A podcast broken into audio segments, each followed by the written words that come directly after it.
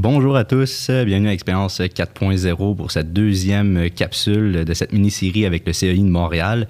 Euh, je suis Simon Lemire, euh, responsable du développement des affaires du groupe Lacoste. Et aujourd'hui, on parle bon, de, compétences à développer au niveau de la main-d'œuvre de demain avec Michel Rioux, qui est euh, professeur à l'ETS et aussi conseiller spécial au sein du CEI de Montréal. Donc, on va en dire un petit peu plus sur qu'est-ce qu'on a de besoin pour notre main-d'œuvre de demain et surtout, bon, quels besoins on a aussi chez l'entreprise manufacturière à ce niveau-là. Donc, on va, on va avoir un bon sujet de discussion. Donc sur ça, je vous dis bon podcast. Vous écoutez Expérience 4.0, le podcast sur la transformation numérique pour améliorer votre expérience client. Monsieur Rioux, Michel? Michel, ça va aller mieux. Ça va mieux, hein, son toi? Comment ça va? ça va très bien, toi, c'est moi? Ben, super bien, merci. Merci de faire partie de cette euh, mini-série avec le CI de Montréal, hein, une série de trois, euh, trois courts épisodes qu'on fait. Euh, le premier qui était, bon, de de, revoir l'écosystème euh, du manufacturier innovant avec le CI de Montréal. Donc, on avait Robin Jonathan pour nous en parler un petit peu plus. Puis là, ben, euh, j'ai la chance de te recevoir sur ce merveilleux podcast Expérience 4.0 pour parler bon, de compétences pour la main-d'œuvre du futur. Euh, qu'est-ce qu'on a de besoin au niveau du manufacturier? Comment que ça se passe? Parce que, bon, dans la guerre, hein, la main-d'œuvre n'est pas évidente, puis encore plus quand on parle de projet de transformation numérique. Donc, avant de commencer à trop rentrer dans le vif du sujet, Michel, tu portes quand même plusieurs chapeaux. Tu es professeur à l'ETS, Hein? Puis tu es aussi conseiller, on dit spécial au CELI de Montréal. Donc, tu as, quelque chose de plus. Dis-moi en plus, présente-toi, s'il te plaît, pour, pour notre auditoire. Bon, ben, je suis, je suis professeur à l'École de technologie supérieure au département de génie des systèmes. Donc, euh, je suis un prof permanent qui enseigne l'optimisation, qui enseigne l'analyse de données, qui enseigne bon, la gestion de, des, actifs physiques et tout ça. Donc, entre autres, et, un tout nouveau cours en septembre hein, sur le processus d'accompagnement pour la transformation numérique. Donc, un beau cours de maîtrise là, qui m'intéresse beaucoup. Donc, je fais ça d'une part. Et puis, ben, à l'ETS, moi, je suis très heureux parce que j'adore développer hein, le talent de mes étudiants, de mes étudiantes, là, qui est mhm. directement en lien avec euh, ben, le besoin des entreprises. Donc, pour moi, c'est quelque chose d'important. J'ai travaillé dix ans avant d'être prof, donc je suis resté un peu euh, très, très collé sur la pratique. Et aujourd'hui, ben, toute ma recherche se fait en mode qu'on appelle recherche-action. Donc, pour moi, ça se fait en entreprise avec des vrais problèmes. Parfois, les solutions sont peut-être un petit peu moins élégantes, là, mais en pratique, sont pas mal plus euh, efficaces. Là. J'aime dire ça.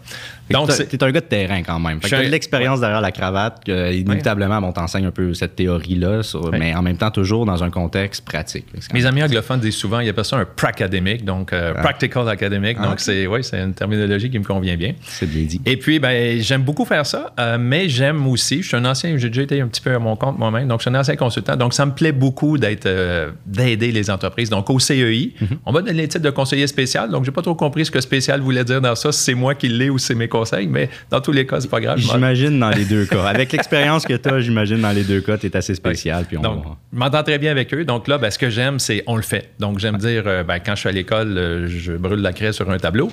Ces temps-ci, c'est peut-être plus euh, bon, des dessins sur un écran. Euh, mais en pratique, euh, ben, au CEI, ben, là, je fais des projets. Donc, je travaille avec l'équipe et je suis bien content. Donc, d'une part, bon, on aide les compagnies à, mhm. vivre leur transformation numérique. Mhm. Et puis, d'autre part, ben, avec l'équipe, toujours, on développe des outils, des méthodes, des stratégies pour vraiment dire on va éviter les problèmes. Parce qu'on ne se cachera pas qu'aujourd'hui, les statistiques ne sont pas très convaincantes sur la transformation numérique. Là, il y a, Le taux d'échec est plus élevé que le taux de succès.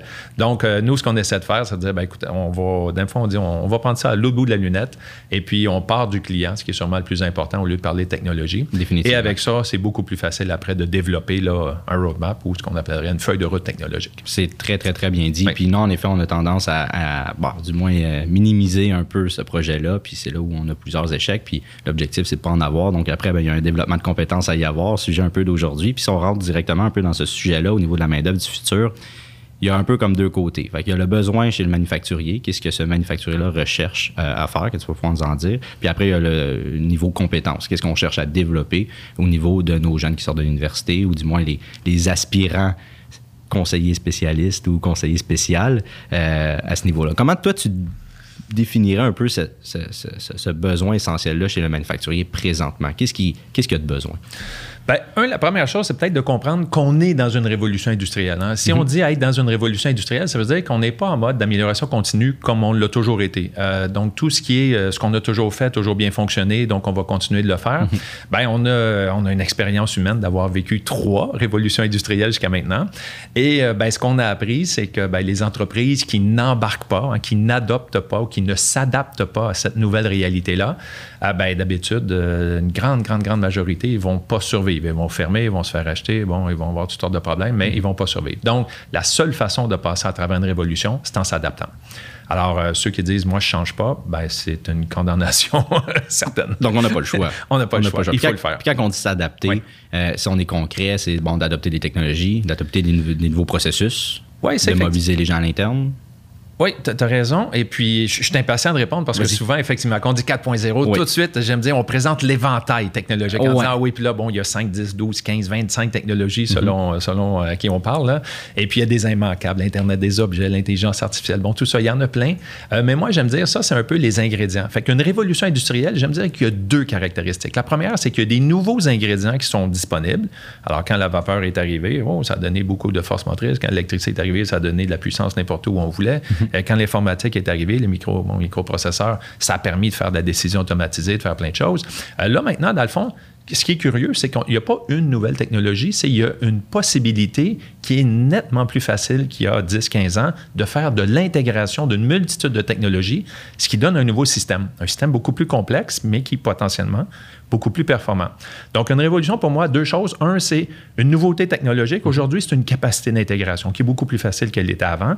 Et deuxièmement, c'est la recette pour savoir quoi faire avec. Mm-hmm. Et euh, malheureusement, on passe beaucoup de temps à parler des ingrédients du 4.0. Et aujourd'hui, ben moi, je rencontre plein de compagnies, autant à l'école avec bon, des partenaires industriels, autant au CEI. Et aujourd'hui, il n'y a pas grand monde qui a l'air d'avoir la recette magique. Et je côtoie même beaucoup de consultants euh, qui, bon, ils ont des approches, mais des fois de façon plus confidentielle. Ils me font des confidences et on voit que tout n'est pas clair encore. Donc, on est beaucoup plus au début de la révolution. On n'est pas en régime permanent. Donc, il y a encore beaucoup de monde qui se cherche. Ça ne veut pas dire que tout le monde, personne ne sait quoi faire. Là. Mmh, non, euh, il, y a des bonnes pratiques qui commencent à se mettre en place et tout, mais on est loin d'avoir euh, bon, tapé tout le sujet et de savoir exactement par où il faut passer. Donc, pour l'instant, il y a encore beaucoup de recherches à faire pour trouver un peu les, bonnes choses à faire et surtout les choses à ne pas faire. Bien, c'est ça. Hein. C'est là, dans la guerre, tu l'as dit direct au début, en fait, là, euh, qu'il y a beaucoup, un, taux d'échec quand même assez considérable dans les projets de transformation numérique. Fait que c'est de ne pas reproduire ces, échecs-là le plus possible. Donc, de trouver la recette en amont, d'avoir des, bonnes formations en place, puis de savoir quoi faire étape par étape, pas en brûler des étapes. Puis, puis ça m'amène un peu, bon, déterminer cette recette-là, il faut des gens pour le faire. Oui. Bon, il faut des cerveaux. C'est pas les robots qui vont nous aider nécessairement à toujours faire des robots. À un certain moment donné, il faut quand même un cerveau humain derrière, en amont. Développer les compétences à ce niveau-là. Comment. Tu as un rôle à l'ETS quand même assez important. Puis en même temps, tu es au CEI de Montréal. Puis bon, tu côtoies peut-être des jeunes entreprises. On va en parler aussi dans un, euh, dans un épisode euh, à ce niveau-là. Donc, comment, comment tu vois ça de ton côté au niveau de la compétence à développer, autant de ton rôle à l'ETS que ton rôle au CEI de Montréal? Effectivement, moi, ben, souvent, quand on dit 4.0, il y a toutes sortes de, de, de, complications. Un, c'est compliqué technologiquement. Deux, ça coûte cher. C'est dur à justifier. Mais je maintiens que le vrai goulot aujourd'hui, euh, il y a des entreprises qui ont les moyens. C'est pas l'argent qui est le problème. Il y a des mhm. entreprises qui peuvent avoir la technologie. Euh, mais le goulot humain, lui, euh, il est dur. Donc, quand on passe, on dit 4.0. Moi, j'aime l'image. les gens disent, à fond, première révolution, bon, la vapeur, la puissance mécanique et tout, l'autre puissance électrique. Et la quatrième, d'Alphonse, elle est dure à définir parce qu'il y a toutes sortes de définitions. Il y en a qui vont dire, oh, ça, Révolution numérique. OK, révolution numérique, mais, euh, mais encore, ça change quoi dans ma vie, moi? L'interconnectivité. Euh, oui, ça, effectivement. Puis on peut aller loin. Moi, j'aime dire souvent, pour faire euh, une caricature en disant, c'est pas compliqué, c'est de répondre à la vitesse de la lumière aux besoins du client qui évolue sans cesse. Parce qu'avant, les gens disaient, c'est quoi la différence entre l'automatisation? Ben, c'est que l'automatisation, souvent, on automatisait hein, les images de chaînes de production de véhicules. Là.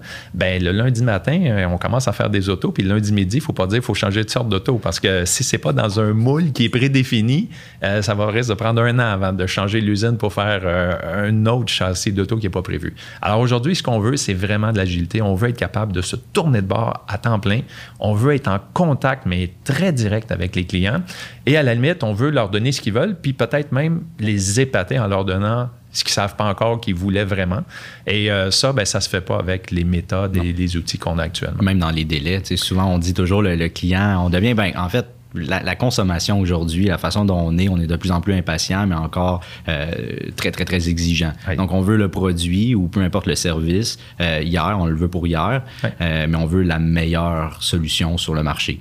Donc, tu sais, souvent, ça vient pas toujours ensemble, mais ultimement, la compagnie doit essayer de satisfaire le client le plus possible à ce niveau-là. Puis ça, ça revient à notre fameuse expérience client, d'ailleurs, que j'ai nommé avec, euh, avec Robin et, Jonathan à ce niveau-là, qui n'est pas juste non plus le front office, mais c'est aussi le back office au niveau de la production, que ça soit de livrer, que ça soit fait. Puis aussi en amont, s'il veut un processus d'achat, pour être capable de, de, le satisfaire. Mais au niveau de la compétence, c'est ça. Donc, toute cette évolution technologique-là vient à développer certaines compétences euh, sur, sur, sur, le marché de l'emploi, sur ces, ces aspirants-là. Souvent, il y a plein de documentation hein, déjà mm-hmm. de, bon, depuis le terme, depuis 2011, là, qu'un peu que bon, l'Allemagne a lancé le terme Industrie 4.0. Les chercheurs se sont beaucoup préoccupés sur quelles sont les compétences. Et souvent, et évidemment, euh, pas juste les chercheurs, là, de toutes sortes d'autres mondes. Mhm. donc, moi, j'ai souvent deux sortes d'écrits. J'ai des écrits scientifiques de recherche qui sont très solides, très sérieux, très. Et j'ai beaucoup de littérature commerciale aussi, les gens disant voici ce que j'annonce, voici ce que je veux vendre, voici ce que j'enseigne et tout. Euh, et il y, a beaucoup d'écart entre les deux. Alors, euh, d'une part, souvent, on va beaucoup parler sur l'impact euh, des travailleurs, hein, ceux qui sont dans l'usine. Alors, qu'est-ce que ça va changer? Il va y avoir des robots collaboratifs et tout. Alors, je dis oui, oui, ça c'est vrai, mais le jour où on sera rendu là, euh, on va avoir fait tellement de chemin. Hein. Hmm. Alors moi, ce que je vois, c'est le premier problème, c'est au niveau des compétences, c'est de la haute direction. Donc, ces gens-là, aujourd'hui, ont beaucoup de misère à savoir. Plusieurs, peut-être qu'il y en a qui le savent très bien, mais en majorité, moi, je veux dire, sur tous ceux que je rencontre, il n'y a pas souvent que les esprits sont clairs et les gens ne savent pas. Donc, on a une cible, on fait des activités, on a une cible, on dit, bon, il y a le quoi du 4.0, c'est les fameux ingrédients. Il y a le comment on va l'utiliser. Alors, comment ça va s'intégrer, comment ça, qu'est-ce que ça va faire? Mais il y a surtout le pourquoi. Et d'ailleurs, dans des ateliers qu'on fait en bien, on l'appelle C'est quoi le problème? Mm. Fond, pour dire on ne parlera pas de technologie jusqu'à temps qu'on ne sache pas quel est le problème à régler. Et ça, c'est fondamental. Donc aujourd'hui, les gens doivent savoir, ben, les, les, hauts dirigeants le connaissent, mais il y a encore bien du monde qui n'ont pas grand-chose à me dire sur leurs clients. Donc, on utilise un Canva qui est très commun en innovation, le Value Proposition Design Canvas. Et avec ça, ben, on dit, dis-moi ce qui fait ton client au complet. Dis-moi quels sont ses irritants. Dis-moi quels sont ses rêves, entre guillemets. Et ton offre de valeur, comment est-ce que ça cadre bien avec ça? Et le, mot magique, ben, en fait, le, cliché, c'est as-tu l'aspirine à ses problèmes et la hmm. vitamine hein, à ses désirs? Et avec ça, ben, on est capable là, de dire, à partir de maintenant, on sait ce qu'on veut, on sait ce que ton client veut. Et là, on va faire, entre guillemets, la feuille de route technologique un peu en partant de là. Et c'est beaucoup plus simple que de dire quel est le buffet 4.0, qu'est-ce que je dois prendre, par où je dois commencer? Donc, nous, on dit qu'on commence par. Euh, donc, point de vue, si je me ramène à la question sur les compétences, un, reconnaître que le succès technologique part toujours du client. à bout de compte, c'est là que l'argent va, venir. Et puis, donc, il faut que la haute direction comprenne qu'est-ce qu'on peut faire avec du 4.0, qu'est-ce qu'on peut faire, entre autres, avec l'intelligence artificielle? Donc, pas quels sont les meilleurs logiciels, quels sont mm. les, algorithmes les plus populaires. C'est en gros, ça fait quoi? En pratique, ça fait quoi? Mon client peut bénéficier de ça comment? Et ça, il y a très peu de monde qui sont capables de m'en parler. Puis même moi, que les gens me disent, ben dis-le-moi. Euh, ouais, j'ai plusieurs pitches de vente pour ça, mais c'est comme. Euh, c'est pas facile. C'est pas mur encore. C'est pas murmure, non? Non, parce que cette mobilisation-là, dans la haute direction, cette sensibilisation-là, pour euh, bien comprendre qu'est-ce qu'on a de besoin, il est quand même aussi là, dans de la guerre. C'est ce que tu mentionnes, en fait. Oui. Puis effectivement, euh, quand, quand bon, j'ai vu les questions, je fouillais un peu dans la littérature. Je bon, euh, officiellement, qu'est-ce qu'on mentionne? Et c'est fou. Hein? Euh, oui, les, aspects technologiques, c'est monstrueux. S'il y a une chose à retenir, c'est qu'on ne pourra plus jamais travailler seul. Parce qu'aujourd'hui, il y aura toujours des aspects. Il faut être de plus en plus près du client. Mhm. Donc, moi, je travaille avec un paquet de gens qui sont experts en chaîne logistique, sont experts en fabrication, sont experts en usinage. Et je leur dis, parle-moi de ton client, c'est quoi ses irritants? Comment il travaille avec ton produit? Ben, il l'installe. Il l'installe. OK? Il l'installe comment? Mais, encore. Ça prend combien de temps? ça varie-tu beaucoup d'une fois à l'autre? Ben, puis, demande-y. Donc, tu ne sais pas. Non, aucune idée. Et ça, ben, ça fait qu'aujourd'hui, tout le monde. Et d'un on aime dire l'ancien temps, c'est la pyramide. Hein. Mm. La pyramide où est-ce qu'en bas, les gens avaient l'information en temps réel, mais qui était sur des petites décisions. Et après ça, on consolidait ça. Fait qu'à chaque semaine, il y avait un premier niveau de gestion qui faisait un bilan. Puis après, à chaque mois, et puis à la fin, ben, ceux qui prenaient les plus grosses décisions savaient un mois ou deux en retard que peut-être qu'il fallait faire un virage qu'on n'a pas fait. Alors, mesurer, au final, ça revient un peu à cette fameuse amélioration continue-là. Comment qu'on peut mesurer, du moins optimiser les mesures si on n'a pas accès à la donnée ou si on ne le demande pas ou si on on, on, ben, on, juste rien. Donc, mesurer, ça va être beaucoup plus facile parce qu'électroniquement, il y a plein de données et surtout partager. Et hmm. ça, euh, il y a peut-être bien des gens, hein, des fois, qui ont un rôle dans la hiérarchie qui fait que c'est eux qui avaient le pouvoir des données. Là, non, maintenant, les données, où? Donc, on n'est plus une pyramide, on est un réseau interrelié. Et ça, ça change énormément la dynamique parce qu'il y a beaucoup de gens qui qui perdent du pouvoir comme ça. Mhm. Ils peuvent en gagner autrement, mais la dynamique peut être relativement différente. Donc, ça aussi, c'est un aspect. Quand on voit ce qu'il faut connaître, oui, je dirais à tout le monde, apprenez donc un minimum à programmer un petit peu, puis essayez d'être capable de comprendre ça. Mais le but, c'est pas de devenir programmeur. Mon meilleur exemple, c'est ben, une entreprise qu'on voit souvent comme un succès hein, de, de, de, technologie, c'est Amazon. Oui, Et euh, bon, là, on pourrait dire, bon, ben moi, je veux des succès d'Amazon. Est-ce que Jeff Bezos est un expert en programmation web? c'est avec ça qu'il a fait son succès. Mais est-ce que c'est vraiment lui qui est le top gun qui va aller programmer ça? Je pense pas. Et aujourd'hui, moi, j'aime dire, ben, à l'école, j'aime former des Jeff Bezos qui vont savoir quoi faire. Mhm. Et on forme aussi des experts qui vont pouvoir. Mais l'idée, c'est de dire, ces compétences-là, il y a une compétence stratégique qu'il faut vraiment avoir l'opportunité, la recette de ce que le 4.0 a à offrir. Et ça, c'est fondamental parce que jusqu'à temps, jusqu'à temps qu'on ne l'a pas, on ne fera pas grand-chose de très intéressant. Et après ça... Mais si c'est mal fait, on peut se planter. Oui, puis on peut perdre sa chemise, puis plus qu'une fois sa chemise maintenant. Oui. Alors, euh, parce que ça coûte très cher du 4.0, il ne faut pas rêver. Ce n'est pas, un petit projet d'investissement qu'on achète une machine, puis ça se paye en 2, 3, 4, 5, 6 mois. On est loin de là. Mm-hmm. Donc, c'est euh, des investissements qui sont majeurs, donc qui doivent être bien justifiés. Et j'aime dire, moi, souvent, c'est on joue la pérennité de l'entreprise. Parce qu'on est dans une révolution. Dans le fond, c'est pas de dire ah, est-ce que c'est payant? Non, non. On joue la pérennité de l'entreprise. Est-ce que tu veux survivre? Il faut que tu t'adaptes. C'est pas une question de savoir combien c'est payant. C'est ben, si tu veux survivre, il faut le faire. Alors, si on descend un peu dans les, dans les compétences, mhm.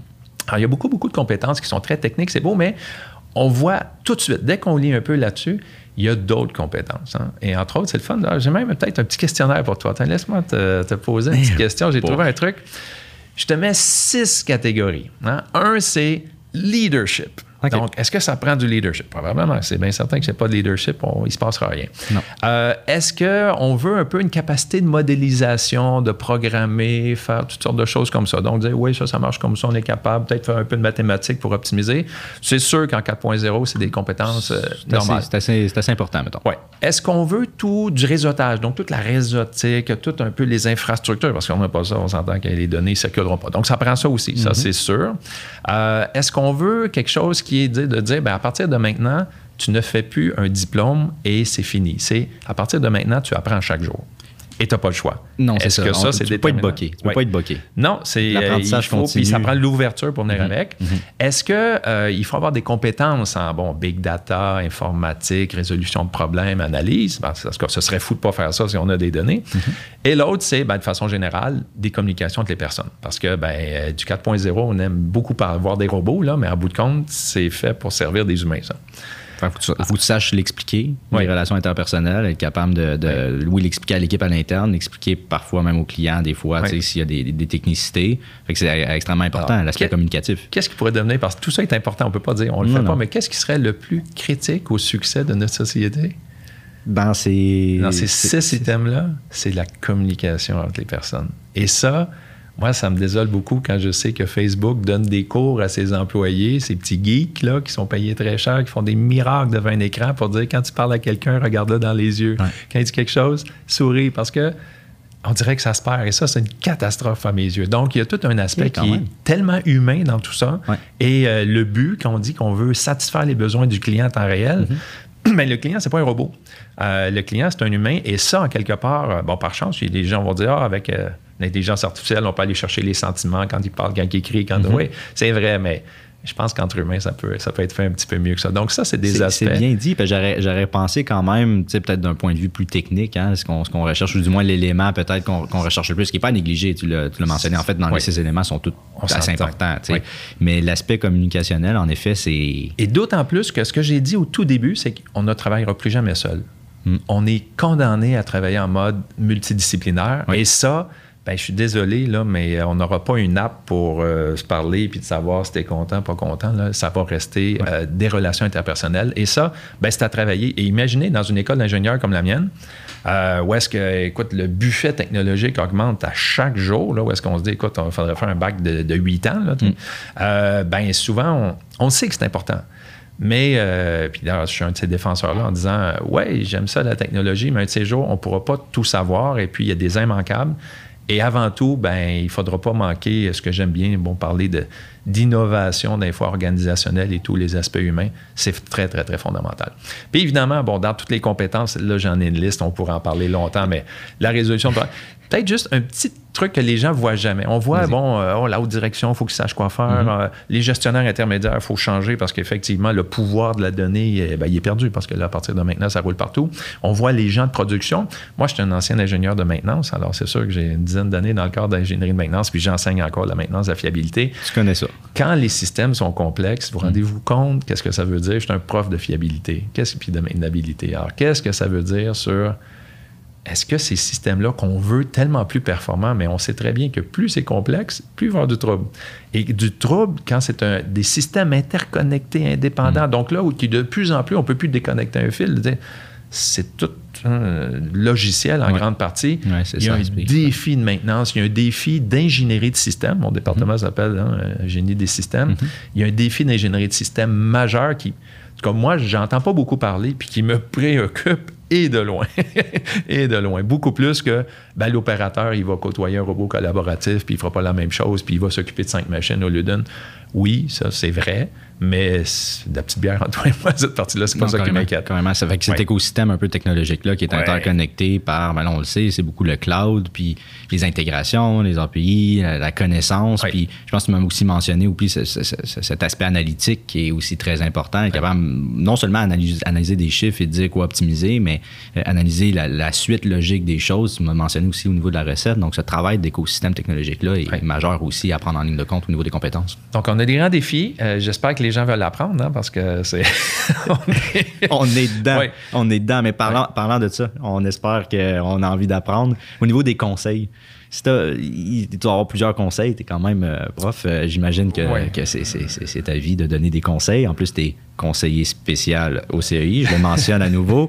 Euh, tu sais, pour nos jeunes, puis je vise principalement les jeunes en ce moment qui aspirent à avoir un rôle quand même majeur. Je pense qu'on, du moins, c'est à ceux qu'on parle, de, de, venir dans une entreprise et faire un changement intéressant. Puis je pense qu'il y a l'entreprise manufacturière de son côté qui doit faire un travail de son côté à se mobiliser et avoir envie de le faire pour attirer cette main-d'œuvre-là qualifiée. Mm-hmm. Mais après, euh, à nos jeunes, du moins, comme je disais, aspirants, si tu avais un conseil à donner, on espère qu'avoir le désir d'apprendre, je pense, va faire partie du conseil mais dis-moi en plus. Je vais parler en bien de la COVID, ça c'est incroyable. La COVID-19, euh, la COVID-19 a eu, euh, nous a bon, induit un paquet de problèmes, ça c'est pas dur à expliquer, mm. là, mais il y a eu des bénéfices. Il y a eu des bénéfices dans le sens où, en termes de transformation numérique, moi, j'aime dire, j'ai gagné cinq ans. Euh, parce qu'avant, j'essayais de convaincre du monde à travailler en info nuagique. Mm-hmm. Aujourd'hui, il n'y a plus de problème. Euh, ça, c'est clair. Et euh, les jeunes, ce que je leur dirais, c'est, ben, un, les aspects interpersonnels, c'est déterminant. Pour moi, c'est quelque chose à. Il faut trouver des contextes où l'interpersonnel va se développer mieux, je pense, qu'avec la tangente qu'on a. Pour l'instant, c'est mal parti. Alors, il faut travailler ça. Euh, il faut être curieux. Il faut, particulièrement, je suis sensible auprès des, dans mon école, c'est des jeunes femmes, c'est pas des filles, mais euh, vous savez que l'économie, là, aujourd'hui, on veut la rebâtir, puis on veut la rebâtir sur des nouvelles bases. Mm-hmm. On veut que ce soit beaucoup plus durable. On veut que ce soit beaucoup plus circulaire comme économie. On veut que ce soit beaucoup plus équitable. Donc, tout ce qui est minorité, tout un petit peu les, les statistiques qui tirent euh, trop à la baisse, que ça n'a pas d'allure. Dans une école en génie, ben, on n'est pas 50% de femmes, hein, c'est bien évident, on est encore loin de là. On a des défis à l'ETS, puis de façon générale au Canada, on veut 30% de femmes euh, en 2030. Donc, je suis, je suis toujours un peu, moi, euh, inquiet de voir. J'ai une jeune fille là, qui finit son primaire, qui s'en va au secondaire. Donc, euh, je lui montre à coder un peu. Donc, il y a des aspects techniques, euh, technologiques, je pense qu'il ne faut pas laisser tomber parce qu'on va vivre dans un monde technologique. Il faut s'intéresser à ça. Il faut s'intéresser à cette évolution-là technologique sans savoir nécessairement coder euh, du Python puis toute la... Tout le monde ne doit pas être programmeur, mais il faut être capable de parler à ces gens-là. Il faut être capable, en gros, voir un petit peu où ça va. et là, bien évidemment, bon, l'intelligence artificielle, moi, je pense que ça va être probablement ce qu'il y aura de plus révolutionnaire. Donc, encore une fois, pas nécessairement devenir des experts, des experts dans tout ce qui existe. Déjà, c'est un monde. Je pense pas mhm. qu'une personne peut couvrir tout ça, mais au moins de savoir en gros ce que ça fait. Et la beauté, c'est que les jeunes, souvent, ils jouent avec des trucs, puis bon, on utilise nos ordi, il y a déjà bon, des reconnaissances faciales. Fait que dans le fond, ils sont pas très réticents à ça. Il faut juste bien comprendre comment on peut. Moi, j'aime dire, c'est la recette. Qu'est-ce qu'on peut faire qui va mhm. être pratique et non pas euh, qu'est-ce que les, grosses multinationales peuvent faire avec mes données, là, mais qu'est-ce que moi je peux faire dans mon entreprise, comment on peut utiliser ça? Et ça, ben, le jour où les pensées seront bien, bien, bien placées, ben, je pense qu'on va pouvoir faire des choses très intéressantes. les autres conseils, ben, je leur dirais euh, aime l'école. Hein? Moi, j'étais un prof, alors je ma salade. il faut aimer l'école. Ben, l'apprentissage continue. Mais effectivement, aujourd'hui, ce que je vois, euh, j'ai un fiston, moi, qui finit secondaire 5, lui, mhm. à son tour, et ben, son projet d'informatique, il, il, programme en Python, évidemment. Il va scraper son site de cours, il calcule sa moyenne en temps réel et tout. Et ça, je suis très okay. parce que, ben, normalement, on ne fait pas ça dans un premier cours. Donc, c'est le genre de petit truc où on a une opportunité en or avec les jeunes. Euh, il faut qu'ils apprennent à travailler en équipe. Beaucoup, beaucoup, beaucoup, beaucoup. Oui, l'aspect collaboratif, tu l'as mentionné, ça va suivre là, oui, c'est ça, ça va être un gage de succès, c'est mhm. certain. Euh, parce que travailler en solo, ben, c'est fini. Non, c'est comme travailler en silo aussi au niveau des départements. Tu tu mentionnais l'aspect de communication, très important, mais collaborer aussi, puis collaborer en amont avant même de se rendre nécessairement euh, dans une entreprise en tant que en tant qu'expert, mais c'est le chemin aussi. L'apprentissage continu passe par aussi des, des amis, passe par des collègues, passe par des conseillers. C'est comme ça qu'on peaufine aussi notre expertise en faisant ce merveilleux podcast où je ne suis pas expert et je ne suis pas enseignant ni prof, euh, mais, euh, mais j'apprends beaucoup par l'entremise justement de notre échange. Donc, je trouve ça fantastique si on veut une nouvelle économie qui est beaucoup plus équitable, beaucoup plus euh, développement durable, mhm. beaucoup plus. Euh, en quelque part, il y a beaucoup de place pour l'entrepreneuriat là-dedans. Et moi, je souhaite, hein, je suis un ardent défenseur d'entrepreneuriat, donc j'essaie de stimuler tout ce que je peux là-dedans pour dire, ben, ces jeunes-là, euh, vous pouvez critiquer hein, les, baby boomers qui ont mis des entreprises, bon, qui, prenaient quelque chose dans le sol, qui faisaient un produit, qui le vendaient, puis on le mettait à la poubelle après. Je pense que c'est plus très, très à la mode aujourd'hui. donc, c'est pas ça qui les attire du moins. Mais l'idée d'avoir quelque chose d'intégré, l'idée d'avoir quelque chose qui est beaucoup plus économie circulaire, beaucoup plus équitable. Et ça, ça fait place à plein d'entrepreneuriat. Et moi, je suis persuadé qu'une fois que l'entrepreneuriat, ben, tu es toi-même un entrepreneur. Donc, de toute évidence, je pense que ça donne l'énergie d'apprendre ce qu'il faut et ça donne l'énergie de, faire le mot voulu, d'être un gérant d'estrade puis de dire, ah, il faudrait pas ci, il faudrait pas ça. Et ça, ben, pour moi, c'est une façon de prendre position qui est sûrement très bénéfique et très prometteuse. C'est très bien dit. En plus, tu as dressé la table pour, euh, pour notre, notre prochaine capsule. Je brûle la mèche. On va recevoir euh, Alexandre Gervais de chez Axio, hein, qui, est, euh, qui est un jeune entrepreneur aussi qui amène justement un prochain niveau au niveau des, des solutions technologiques pour les entreprises manufacturières. Donc, on va en parler. On va avoir en masse le temps d'en parler. Mais Michel, là-dessus, un grand merci. Un grand merci pour ta, pour ta présence puis ton échange quand même très intéressant sur les compétences de la main-d'œuvre de demain. donc, n'hésitez pas là, à, à, connecter avec Michel sur LinkedIn pour ceux qui nous écoutent. Si vous avez avez des questions, contactez aussi le CI de Montréal. Il est conseiller on dit. Ah, tellement spécial. Tellement spécial. non, allez, allez le voir. Ben justement, on l'a fait aussi mention au niveau des ateliers de manufacture 4.0. Je le, je le, répète, si vous n'avez pas écouté le premier, euh, le premier épisode, mais euh, Michel euh, est quand même. Tu, tu, es la pièce. mère, en fait, de, de cet atelier-là. Donc, n'hésitez pas, si vous êtes une entreprise manufacturière, à, aller vous informer, participer justement à cet événement-là, puis on va vous aider justement à développer cette recette technologique-là qui est euh, très importante. Merci, Michel. Merci, Simon. Salut.